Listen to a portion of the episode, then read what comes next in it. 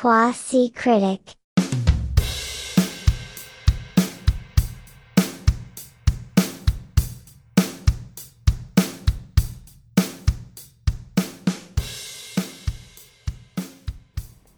Bueno, las nadadoras de swimmers, y no lo sé decir en árabe. Ok, yo tampoco. Lo busqué, intenté, Wow. perdón, intenté eh, buscar cómo se dice en árabe, pero no lo conseguí. Eh, dirigida por Sally El Hosseini, eh, que es eh, galesa y egipcia. Fue, fue quien dirigió esta película. Em, también escribió el screenplay con Jack Thorne, eh, un británico, que escribió Harry Potter y The Cursed Child. La- esa, es la, esa es la obra, ¿no? La obra de teatro. Sí. Eh, sí, esta película que se hizo para Netflix y salió a finales del año pasado, finales de 2022 me parece. Eh, se estrenó en el Toronto International Film Festival en septiembre de 2022. Y bueno, terminó en Netflix en noviembre, alrededor de noviembre. Porque Yo- es una producción de Netflix, que no es menor cosa que Netflix apueste a este tipo de historia, ¿no? Que de hecho es un poco lo que nos hace elegirla entre todo lo que lanzó Netflix a final de año, el año pasado. Eh, porque bueno, porque dentro de todas las producciones que tiene y todas las producciones que, que apoya, nos parece como una historia distinta dentro del catálogo y no. Netflix está un poco rescatando muchos tipos de cine, que si no, no serían tan, tan accesibles de forma tan fácil. A mí me Mm. pasó ayer que vi You People con Jonah Hill y, y, y- y Eddie Murphy. Y esa película, tipo, yo me, yo me acuerdo cuando yo vi eh, Hitch, la de Will Smith. Sí. Yo la vi en el cine. La vi en Lagomol, en Maracaibo, porque la gente va a saber, pero en un cine que es el peor cine del mundo, porque es un cine horrible. La sala está llena, o sea, la sala estaba llena. Eso no pasa tanto hoy. O por lo menos hablo por lo que escucho de lo que sucede en Estados Unidos. Entonces, este tipo de películas, que creo que no terminarían siendo taquilleras en, en cines reales, cines de, de ir al cine, este, mm, las por lo menos con Netflix se siguen haciendo producciones así que si no no si no medio que no Pero no sientes que, que es un poco también lo que está pasando con todas las plataformas. Digamos, Amazon Prime también está apostando por este tipo de Ah, cine B, sí. este, o no sé, incluso Apple TV. ojo yo digo A lo que voy es sí, tipo sí. a, a apostar por una historia, además basada en hechos reales, Ah, que no es la- necesariamente judecentrista. Me, me parece como Ah, súper interesante ese nivel. Ok, ok, Como- no, tú vas por otro lado. Yo digo es, por ejemplo, lo que decía Martin Scorsese, que él decía, él está haciendo ahorita la película que está haciendo, que creo que es con Leonardo DiCaprio, eh, creo que está Brendan Fraser también, que él dice, si, si no es por Apple TV, que creo que la está haciendo y le está dando toda la plata que quiere, no se hace. Tipo, nadie más está apostando por, tipo, para llevar al cine, no... Claro, bueno, sí, con- es un poco lo que hemos hablado también en otros episodios, que claramente toda esta oferta, además de, de plataformas de streaming, cambiaron un poco el juego del, Sí. del cine, ¿no? Y la, la manera de producir. Yo esta peli la vi...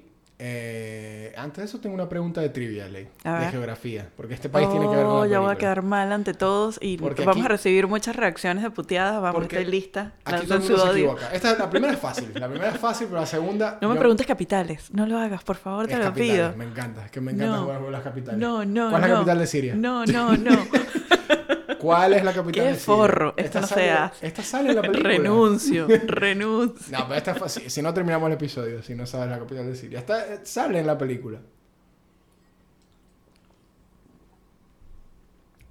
Está bien, la capital de Siria es Damasco. Damasco. Pero ¿cuál es la capital de Turquía? Estambul. ¿Viste? ¿No? Ah, no, no es Istambul. Pero yo también pensaba que era. La capital de Turquía es Yakarta. Bueno. Es Ankara. Ok, Es Ankara. somos muy ignorantes. ¿Tú, tú, tú en serio quieres, quieres empezar este episodio así? Qué huevón. quedé ¿Por qué nos escrachas así? o sea, además con video nos va a hacer mierda. Lo dije, ey, lo dije súper seguro aparte. Lo dije es. Yakar- Yakarta No, no, creo que hay que volver a empezar. Te digo por qué, te digo por qué dije Yakarta. Porque, eh, ¿qué película fue la que vi? The Que en The Last of Us mencionan a Yakarta. Pero bueno, Indonesia. ¿y qué dije yo? No me acuerdo. Bueno, en fin. Eh, mu- mucha geografía en esta película donde las personas. Esto tiene que... personajes- No, esto tiene que salir. Nah. Sí, bueno, lo no. editamos después. lo No, editamos no, después. no, no. Arranca, arranca. va, Estoy de luego- luego acuerdo. vemos de- lo- luego El nos- bully, no. el bully No. público. No Eh, estoy lista para esto. Yo no firmé para Yo esto. dije Yakarta igual, pero este. Sí, bueno, que nos puteen, no importa. Este, de todas maneras podemos después sacarlo si, si, si mm, Si me convences, Ley, después. no, voy a, dejar, voy a dejar corriendo, voy a dejar corriendo porque después para empezar de nuevo es, es jodido. Pero mm, sí, Las Nadadoras, eh, dirigida por, este, de nuevo, empezando de nuevo, por Sally El, El Hosseini. Eh, una historia de la vida real que, como bien dijiste, Netflix está apostando, en este caso, por esta historia que no es US-centric, muy cierto. Y una historia muy conmovedora. Yo la vi, yo la vi en un avión. Me sorprende que la vi en un avión y pude, pude verla y tomar notas incluso. Eh, a mí me da súper miedo volar en avión y me pude concentrar y me atrapó la Te película. atrapó. Ahí va. Y me pareció una, una... Está narrada de una forma y el pacing es muy, muy sólido, muy fácil de seguir. Em, yo, yo estaba enganchado desde el minuto cero con esta Sí. película. Tiene eso. Desde el, desde el minuto cero, el guion te engancha. Te enganchan los personajes, además, porque creo que están como muy bien caracterizados. Em, Un poco de estos personajes que no hemos hablado de esto. ¿Qué, qué- qué- cuál es la premisa de esta película? Eso. La premisa de la película es dos chicas que están entrenando, ¿no? Entrenando para, para representar a Siria en las Olimpiadas. Eh, su padre es el entrenador. Eh, ellas son nadadoras olímpicas, quieren, quieren ir a las Olimpiadas. Y bueno, se ven forzadas a salir del país eh, en una situación medio apresurada por eh, conflicto político en el país. Y porque una de ellas está ya en el rango de edad límite para poder aplicar un asilo en, en Alemania. Entonces esto apresura un poco, digamos, la salida de ellas del país. Eh, deciden irse con un primo que va como medio a cuidarlas, pero en realidad son, son tres niños, Sí, son tres carajitos.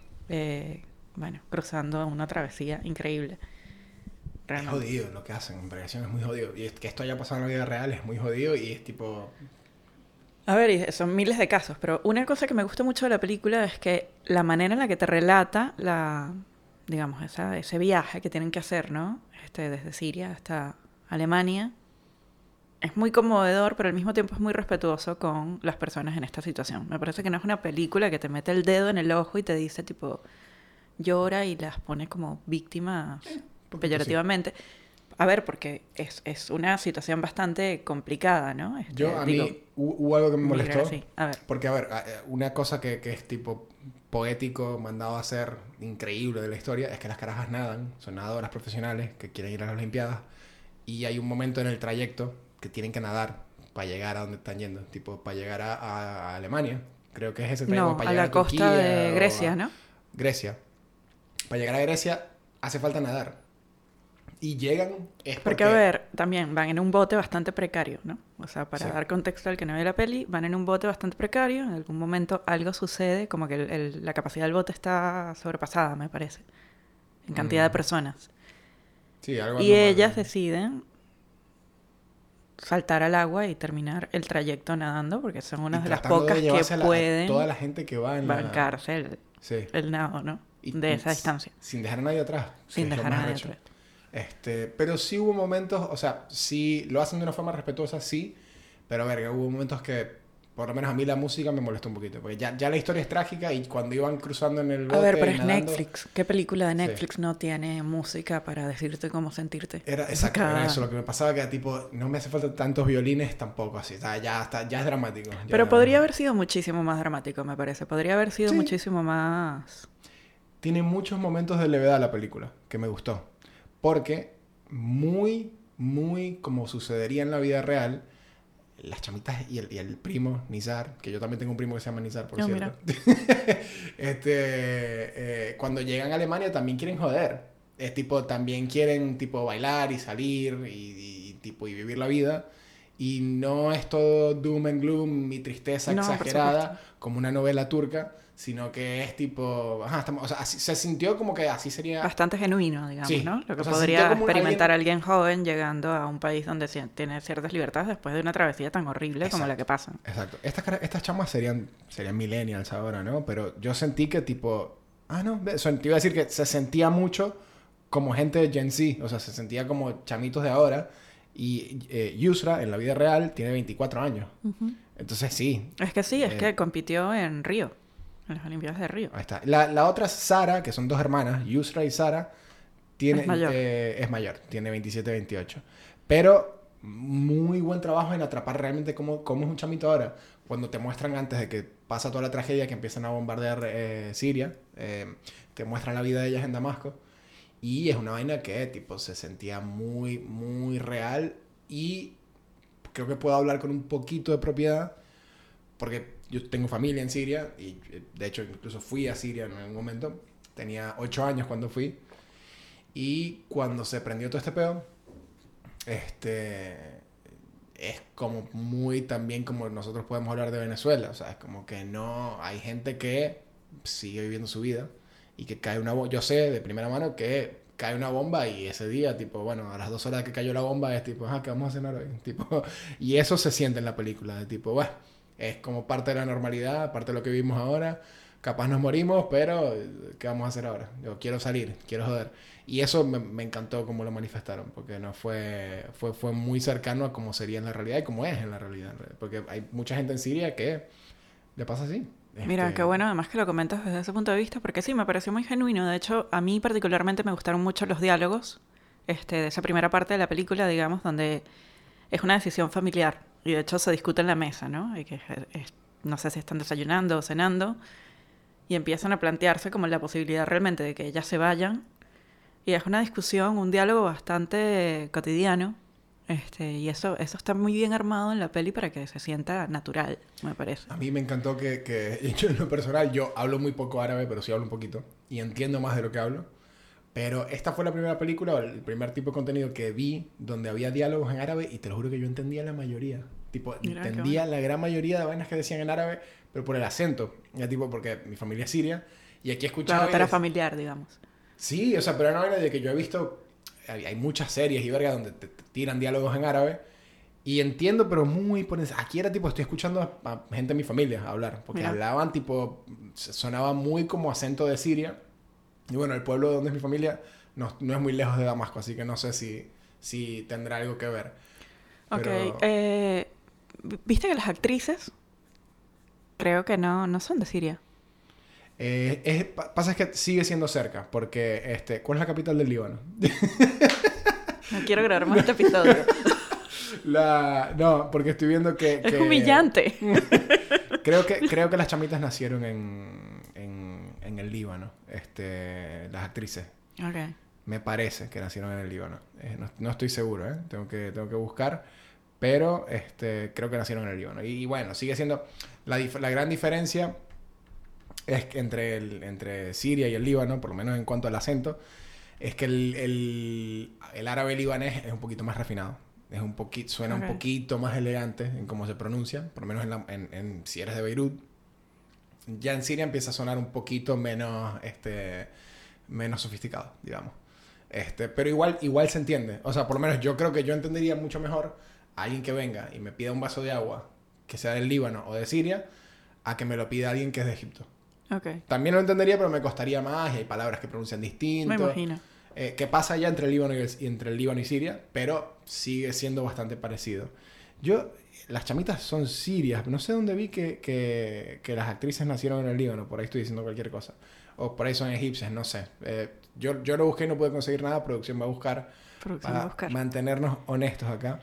Hubo muchos paralelos con, con cierta, obviamente, mucho mm, de lo que te decía de- del, del score. Aquí decía, el, en mis notas tengo que el score es redundante y puse, puse suffer porn. O sea, un poquito, fue, había, bordeaba un poquito en el suffer porn. en A ver, tipo- pero es que también, ¿qué tanto presupuesto pudo haber tenido? Me parece que el presupuesto de esta peli, que no debe ser demasiado alto, incluso para hacer Netflix, está muy bien usado, porque la fotografía de la película está increíble para contarte cosas que directamente no puedes poner en diálogos.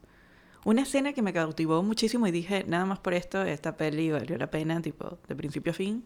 Cuando ellas llegan a la costa de Grecia, que al fin llegan además agotadas, se salvan todos, llegan todos vivos, eh, y empiezan a caminar en esa playa y van dejando tipo los chalecos salvavidas. La toma se abre y sube y es una toma cenital Mm, sí, y ves la cantidad de chalecos salvavidas que hay ahí y es un, es un plano que te cuenta muchísimo. O sea, que te cuenta que todo lo que acabas de vivir además con tomas súper cerraditas de angustia, donde sientes la angustia de ellas en el agua, de todos los que están en ese botecito, es algo que viven un montón de personas que han llegado a esa costa. Eso fue muy efectivo. Es muy simple y está magistralmente contado con, estoy segura, que un presupuesto muchísimo más bajo que lo que tienen otras películas Sí, producidas por claro. Netflix con historias quizás muchísimo más comerciales. Yo, yo hubiese hecho mi decisión artísti- artística ahí en un mundo que no existe, donde yo tomo decisiones en cómo, Ok. cómo termino. No Me sé quién, este juego. en el mundo del cine, quién, quién toma esas decisiones, pero yo, imagino que es el director, yo hubiese hecho esa toma cenital, yo le hubiese quitado la música. Porque ya, ya con eso, el sonido de las olas y el, y el bote y los salvavidas, bastaba. Sí, entiendo lo que dices de la música. A ver, a mí el exceso de música me molesta en todo el cine en general. Sí. Este, es algo que... Pero, bueno, también hay que entender lo que estamos mirando. Estamos apostando a ver una película hecha por Netflix. O sea, es obvio que van a llenar un montón de escenas con música. Pero eso no es cierto de todas las películas que hace Netflix, tipo una Roma o una Mank. Pero que es una de las pocas. Sí, es verdad, sí, es menos, es menos más... Es una de las sí. pocas. De hecho, es más, el, el cine en general, ahorita el cine comercial, está todo lleno de música. Todo. Yendo a algo más importante, Ley. ¿Cómo, ¿Cómo, si te hubiese tocado estar en ese bote? ¿Cómo hubieses estado? Yo siento que yo sería No, yo, yo moriría. Yo, yo, yo estaría primero, pensaría que no tengo protector solar, tipo, fuck. No, ya es que yo, yo sé que yo moriría a, a- Yo no llegaría a la costa. Soy soy muy débil nada, para algo sí. así. Yo- yo soy tipo, muy débil no. para algo así. Eh, me, me hace caer en cuenta de tipo lo, lo privilegiado, o lo privilegiado, Mm. que, que, que, que nunca me tocó pasar por una vaina así, yo sería lo peor, tipo, sería, eh, estas carajitas llevaron a gente nadando, y nadaron, y llegaron, y siguen ayudando a refugiados. Tipo, Una cosa que funciona muy bien para hacerte sentir la desesperación y el peligro que hay en ese bote es el personaje de una chica que lleva un bebé de, de meses sí, en sí. brazos, que además tiene como un vínculo con, con la menor de ellas, con la menor de las nadadoras. Y ahí te das cuenta como de la vulnerabilidad que hay, tipo... Además, me, me- me gustaron como esos detalles de la peli, porque sin irse por las ramas te cuentan rápidamente un poquito de la historia de cada persona que va en ese bote. Sí. Y la historia sigue y camina. Y además es una historia que, digamos, lo de las Olimpiadas termina siendo como anecdótico. No, no va de eso la peli. No, al final se convierte en mucho más. Este, yo, Y eso está muy bien contado. Yo, a mí me, se me salí en el avión, tipo, con el resto de la gente durmiendo y me, se se me salieron un par de lágrimas, tipo, me... me sí, tiene momentos muy conmovedores. Yo muy lloré, conmovedores. tipo, me jodió y, y, o sea... Bueno, a mí me conmovió muchísimo la escena cuando ellos llegan a, a Berlín, Mm. este, que están, están destruidos, este, los meten en este, en este refugio, digamos, este, donde hay un montón de gente, tienen que bueno, compartir espacio con un montón de extraños. Y creo que es el primo que le dice a las primas, tipo, bueno, ustedes me prometieron una noche de fiesta apenas Ajá, sí. pisáramos sí. Berlín. Y uno piensa, tipo, ah, bueno, posta van a salir y van a, van a fiestear y se van, tipo, a un galpón vacío del mismo refugio y ponen música con el celu y bailan los tres. Eso me encantó, tipo, que, y que esa la, escena es muy linda. que la Eh, película se tomara el tiempo de mostrarte esas escenas me encantó. Sí. Porque no fue una vaina, o sea, ahí me contradigo porque no fue tan suffer porn siempre, sino que fue tipo... Esta es gente real que lo vive así, tipo que no... Sí, además están bailando sacados y en una de esas, una de ellas se rompe, creo que es como la mayor. Yo Está como viene con- siendo como muy fuerte durante todo el viaje, porque además viene como de siempre de proteger a su hermanita. Sí. Y ahí al fin se rompe. O sea, como que psicológicamente los personajes están muy bien caracterizados sin ser amarillistas. Eso está Mm. bien. Sería fácil caer en lo amarillista de esta historia. Me encantó el personaje de la, de la mayor, de, de Sara, porque tipo se, se, se veía como ella vivía un poquito en la sombra de, de la menor, de la que era la, la, la estrella de las Olimpiadas. Y cuando habla con el papá, tipo, el papá le dice, ¿qué pasó? Porque ella al final como que un poco tira, no tira la toalla, pero es como que, verga, quizás esto no es lo mío. O sea, y tiene esa conversación dura en la que tiene que caer en cuenta de que no, lo que quiere hacer ella no es lo que la gente se esperaba. Y tiene como que afrontarlo ella y decirlo y se corta el pelo y pasa como por todo un ciclo de Sí. tipo... Quizás Además no- tiene una confrontación con la hermana donde le dice, yo por lo menos estoy nadando todos los días haciendo algo productivo con mi vida. ¿Tú qué estás haciendo? Te estás yendo de fiesta. Eso se lo dice la menor a la La menor, Sí. claro. y Es como, o sea, nada de todo esto llegué hasta acá. ¿Qué importa si me quiero ir de fiesta todos eh, los eso días? me Eso gustó. es muy humano también. Y es muy como real. muy real. Tipo, verga, llegué aquí y también tengo que seguir jodiéndome porque no, verga, quiero y si este año quiero salir de fiesta todos los días porque eh, está bien. Es más, si lo quiero hacer por los próximos cinco años también está bien. O sea, ya Sí, si no quiero ir a las Olimpiadas. Este, Me recordó un poquito ese tema deportivo, sobre el ángulo deportivo a, a King Richard. Porque el papá era el que les entrenaba, como la de Will Smith. Sí. Este, tuve ciertos este, recuerdos de, de esa película. ¿Te diste cuenta? Sí, como que- esa relación de papá pero entrenador, ¿no? Como dos roles, tipo, Ajá. por un ratito soy entrenador y soy súper exigente y súper fuerte y súper hinchapelotas. Pero por otro soy papá, sí. Eso debe ser como bastante complicado de, no sé. De manejar, sí. Sí. Sí, sí, por lo, lo que se ve, que no sé qué tan cierto será en la vida real, es que tenían, se ve que tenían una linda relación, toda la familia, pero el, el papá con ellas también. De hecho, Sí. el papá que accediera al final a, a dejar que Bueno, se fueran. Un, un detalle que me pareció sí too much, pero bueno, entiendo igual también de nuevo. Estamos viendo una peli hecha por Netflix. O sea, súper comercial también, está hecho para todo el mundo. Es una película muy accesible. O sea, esta muy película, accesible, la puede ver desde, no sé, quien está escuchando, Una tipo, abuela hasta la un- podemos ver con tu abuela, tu abuelo, Sí. no hay una, no hay escenas porno, no hay tipo, es totalmente No, no, es una accesible y historia, fácil. una historia simple en el buen sentido Sí. Del- de la palabra simple. Está muy bien realizada y muy bien contada para Simple bien, todos. no simple mal como Avatar. Basta, dejemos a Avatar, vamos a dejarlo ir. James Cameron te odio. De simple, simple bien. Próxima reacción es de James Cameron, ¿te imaginas? Aprendió español solo para putearnos. claro, sí. No, no puede aprender español. Tiene que aprender idiomas que él se inventa. Claro. El, el que hablan los Navi, que no existen. Bueno, el- sí. lo Podemos que- soltar. Claro. Dejarlo ir. Este, estás diciendo que es una historia muy, muy sencilla en el buen sentido. En el buen sentido, este, y perdí un poco el hilo de lo que iba a decir, pero em, Perdón, pero sí. No, un detalle que me pareció como que me molestó un poco, pero entiendo el por qué, este, a nivel de guion, eh, fue el, el- el detalle de las, de las medallas que el padre le da este, a ella antes de que salgan de Siria y le dice, tipo, si, si realmente logras llegar a Alemania y empiezas a entrenar para las Olimpiadas y tienes que igual ir por Siria Ajá. y le da las medallas con la bandera. Em, y bueno, en medio de todo este apocalipsis terrible que tienen que vivir en el, en el bote, eh, se tienen que empezar a deshacer de cosas que llevan Mm. porque es mucho el peso para el bote. Y ella decide tirar las, las no medallas. Me pareció mucho. Me ahí sí me parece como... Ah, que exageraron la- el drama un poco. Claro, ahí va. Ah, Para mí ahí eso ya es como un detalle que... Pero bueno, igual funciona dentro de la película. Y la chica esta, bueno, a mí me gustó mucho además como la historia de cada una de ellas. Cuando terminé la peli, empecé como a investigar un poco de ellas porque no conocía la historia. Recordaba un poco, porque bueno, soy esta persona que mira este, todas las competencias de nado en las Olimpiadas. Es algo que disfruto muchísimo desde los clavados hasta no sé cuántos metros. Eh, me las veo todas.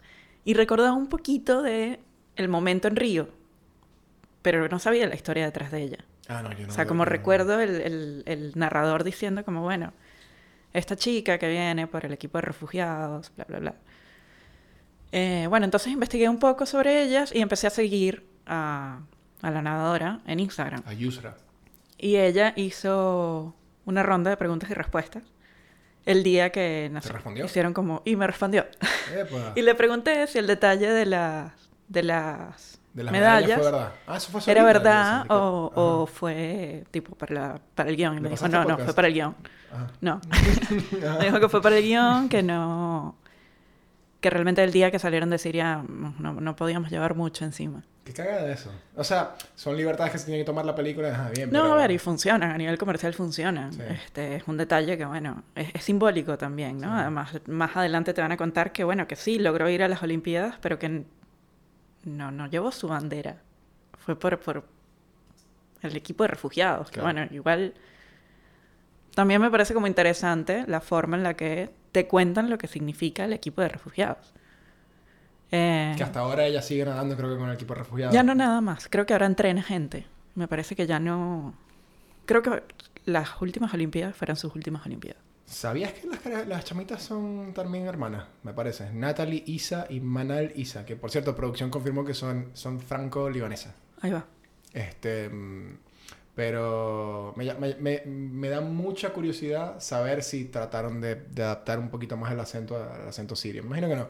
Pero hablando un poco de ellas y de toda la gente que actúa en esta película, todas las actuaciones me parecieron tremendas. Todo el mundo Sí. actuaba muy bien. Sí, sí, sí. Tipo, sí. to- la, la soltura El entrenador, el, vínculo entrenador- que hay entre el entrenador No, no, no, no, alemán y ella es genial. El entrenador es muy buenísimo. La secuencia donde te cuentan su preparación Sí. antes de Río, que es muy cortita además, pero es muy power, es muy poderosa. La piscina esa donde se mete que está nadando como a contracorriente, la forma en la que mide su tiempo, todo eso es muy conmovedor sin dejar, digamos, siento que la película está como muy bien dosificada a nivel de historia y de guion.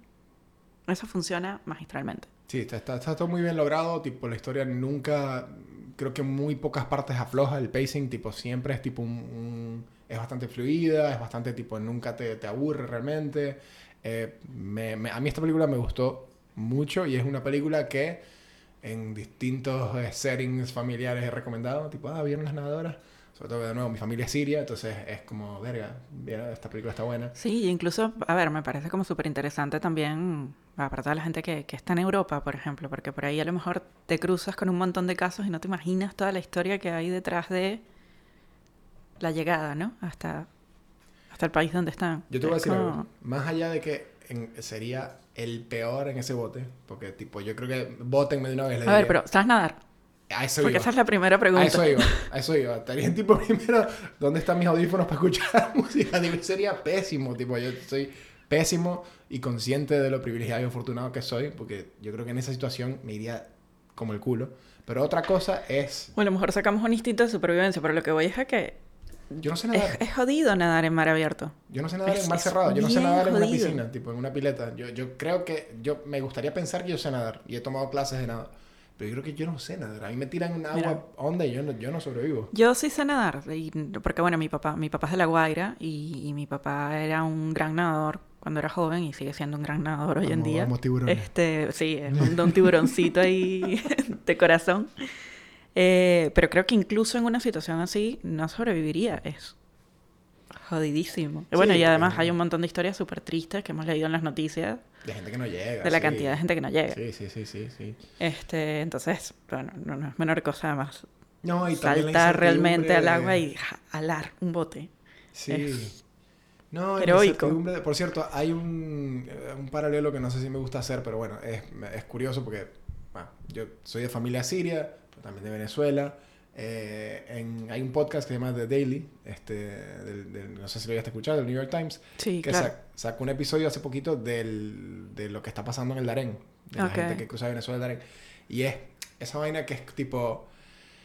eh, No solamente hay que tener fuerza física, sino fuerza mental para la cantidad de incertidumbre. Tipo, yo, yo, a mí me da ansiedad Muerto.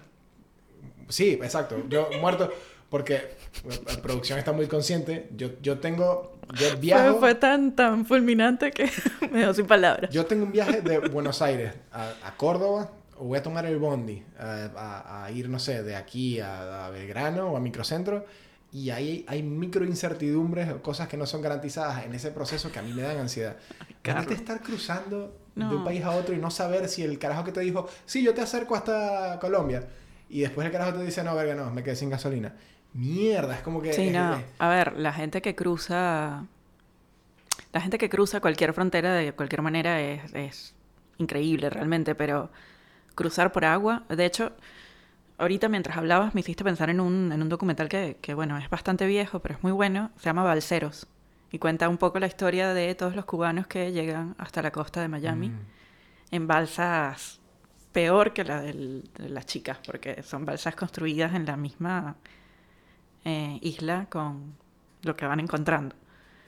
Y realmente, o sea, creo que no, no debe haber una peor manera de cruzar una, una frontera que por agua en esas condiciones tan precarias. Creo que es, es demasiada vulnerabilidad junta. Y lo que dices, la incertidumbre, ¿no? También. Como- hay que contar con mucha gente, o sea, hay que tener fe y confianza en gente que uno no conoce.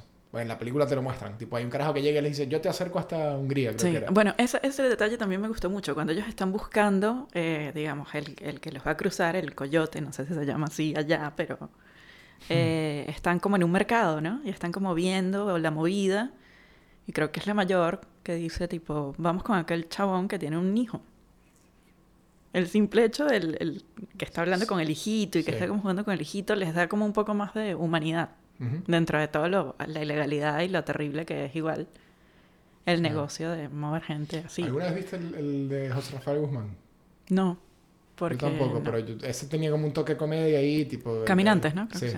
que lo hizo para Nat Geo, lo hizo con Nat Geo, jamás lo vi. Lo hizo con Nacho.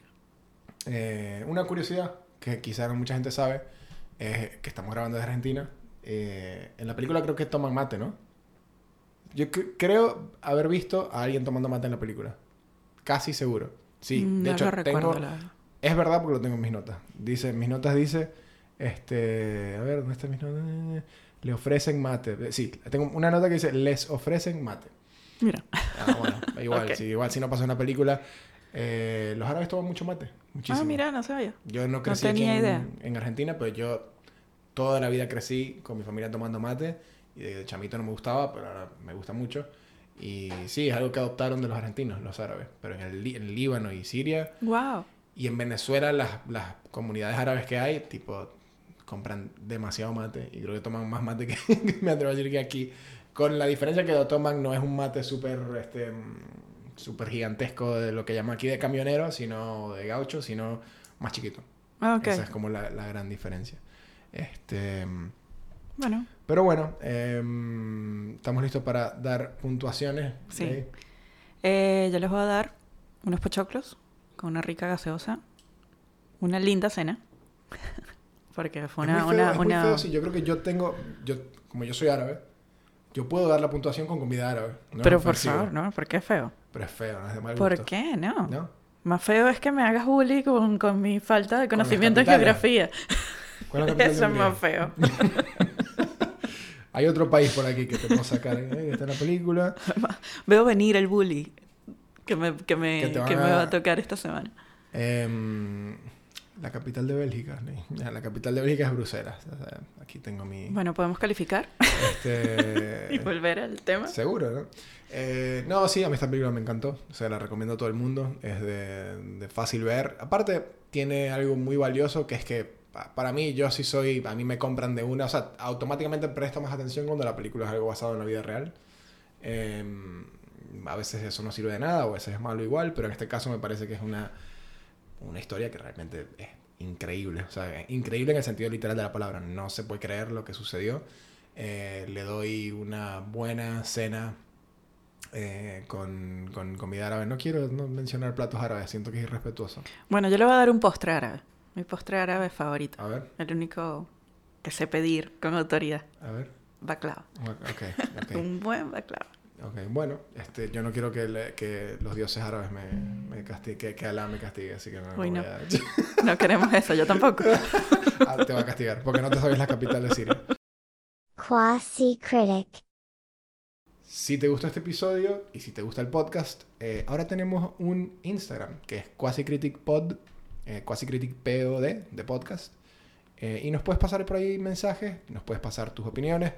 eh, Nos pueden sugerir películas también que quieren que reseñemos. O series. O nos puedes decir qué te pareció un episodio. Si estás en desacuerdo con lo que opinó, con lo que opinó Leisa o con lo que opiné yo, nos lo puedes decir ahí por escrito y podemos incluso hasta leer tu opinión en, en un próximo episodio, eh, dejando por fuera tu nombre, si así lo prefieres, o mencionando tu nombre si también te gusta eh, tener uh, fama en este podcast que tiene mucho alcance a nivel global e internacional. Este, y nada, muchas gracias. Tratamos de salir todas las semanas. Eh, y si te gusta el podcast también puedes hacer follow en Spotify. Y si ya nos estás viendo en YouTube, que es probable, si no va a ser muy pronto, también nos puedes dar follow por ahí. Gracias.